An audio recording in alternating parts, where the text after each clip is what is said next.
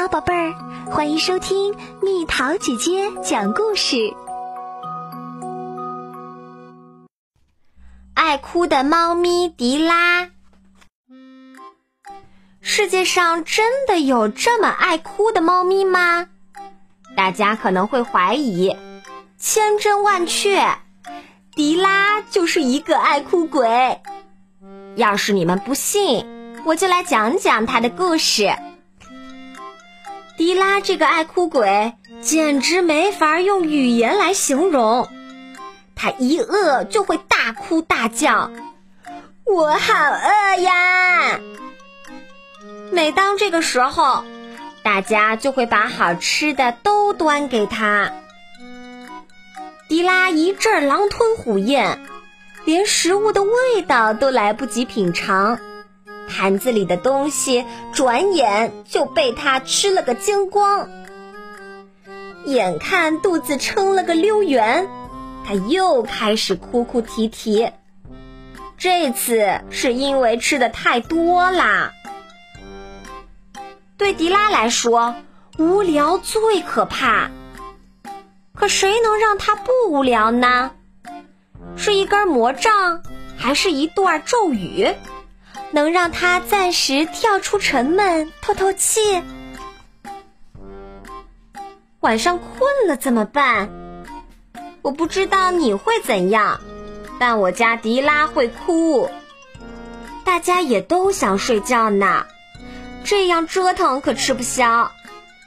可迪拉还是不管不顾的哭呀哭。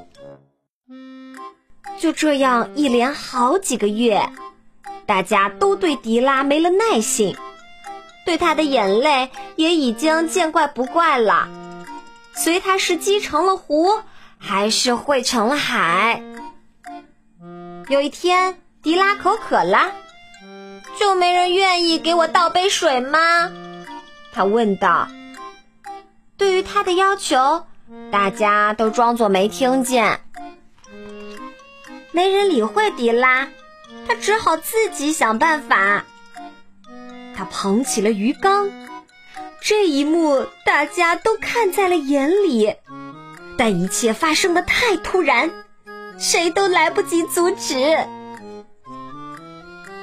迪拉咕咚咕咚一阵猛灌，把鱼缸里的赛法也喝了进去。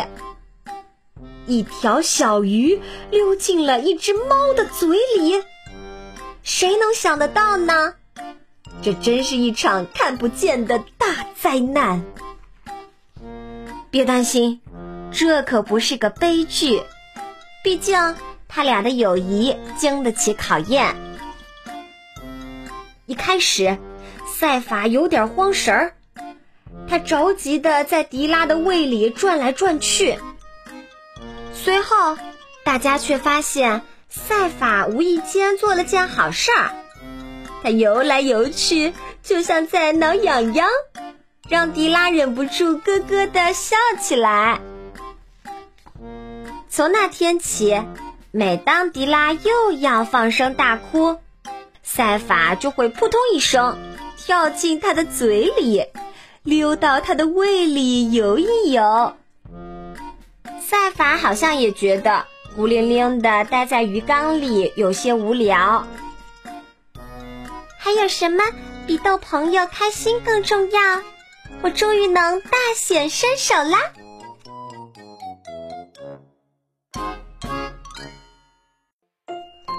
好啦，小朋友们，故事讲完啦。蜜桃姐姐想问问，你是不是也是爱哭的小猫咪呢？你都会因为什么事儿哭啊？哭完之后，你又会怎么做呢？留言告诉姐姐吧。